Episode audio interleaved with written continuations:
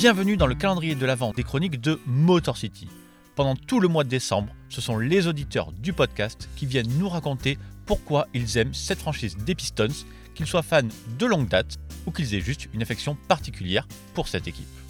Pour ce 11e jour du calendrier de l'Avent, Seb nous raconte sa découverte des Pistons par le biais de Grand Hill et sa fascination pour le maillot bleu de la Teal Era. Sa découverte de l'époque lui a donné ensuite l'envie de se renseigner sur Détroit et sur son histoire. Et ce qu'il a découvert lui a plu et lui a fait rester fan de la franchise avec qui il a pu vivre le titre de 2004.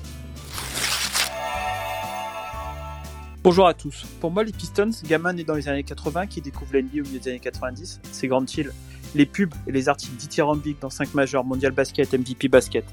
Mais c'est aussi ce maillot bleu, vert, je sais pas trop, avec ce cheval, les flammes, et j'adore ce, j'ai adoré ce maillot. c'est aussi mes, mes, agendas et classeurs NBA avec le palmarès des MVP et des champions. Pas de MVP pour les Pistons, mais deux titres là coincés entre les Lakers de Magic, les Celtics de Bird et les Bulls de Jordan. Bah, du coup, j'essaie de me renseigner avec les moyens du bord de l'époque. Alors certes, pas de MVP, mais une super équipe qui ressemble à sa ville, les Bad Boys.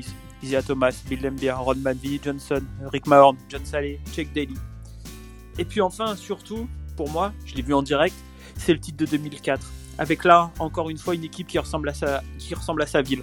Une équipe qui affronte les Lakers, qui est construite euh, avec ses stars et qui veut juste remporter le titre, les strass, les paillettes.